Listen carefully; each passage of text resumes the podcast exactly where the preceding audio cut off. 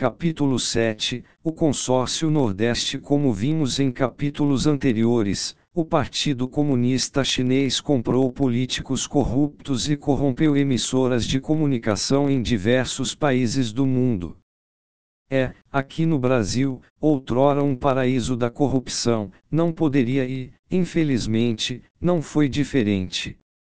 As ligações com o PCC se iniciaram no governo da ex-presidente do Brasil, Dilma Rousseff, com a criação do BRICS, grupo internacional que reunia diversos países, Brasil, Rússia, Índia, China e África do Sul, porém, com o impeachment de Dilma, e, posteriormente, com a eleição de Bolsonaro, as influências da China sobre o Brasil sofreram um grande abalo. No entanto, apesar de os comunistas haverem perdido as eleições para presidente, ainda governavam muitos estados no Brasil, principalmente aqui no Nordeste. As relações do Nordeste brasileiro com a China já vinham ocorrendo há alguns anos. O ex-governador da Bahia, o petista Jacques Wagner, por exemplo, chegou a firmar acordos com a China, na tentativa de construir a Ponte Salvador-Ilha de Itaparica, obra que nunca saiu do papel. Com a queda de Dilma, o sucessor de Jacques Wagner, o também petista e atual governador da Bahia, Rui Costa, está tentando dar prosseguimento às mesmas políticas comunistas da presidente impeachmentada. Na tentativa de obter algum êxito para isso, Rui Costa criou o Consórcio Nordeste, corrompendo e cooptando diversos prefeitos e governadores, não apenas na região Nordeste, mas até mesmo em outros estados, como no Amazonas, no Rio de Janeiro, em Goiás e em São Paulo.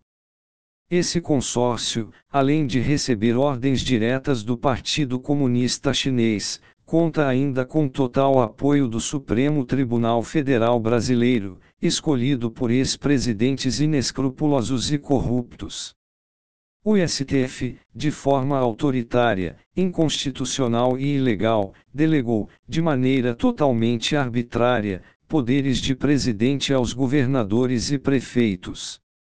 De acordo com o STF, caberia a governadores e prefeitos declarar toques de recolher e o fechamento de shoppings, praias e comércios, atribuições que são exclusivas ao presidente da República. No entanto, a justiça tarda mas não falha. É, como nos ensinou nosso Senhor Jesus Cristo nos Evangelhos: bem-aventurados os que têm fome e sede de justiça, pois serão fartos para a alegria geral da nação brasileira, e tristeza e desespero de todos os que seguem a cartilha comunista chinesa, o atual presidente do Brasil, Jair Messias Bolsonaro, através de um de seus decretos presidenciais, criou um tribunal militar, nomeando dezenas de generais como ministros, e concedendo-lhes poderes e atribuições capazes de, até que enfim, julgar o Supremo Tribunal Federal, por eventuais crimes que tenham cometido, estejam cometendo ou venham a cometer. E esses ministros possuem mandato vitalício.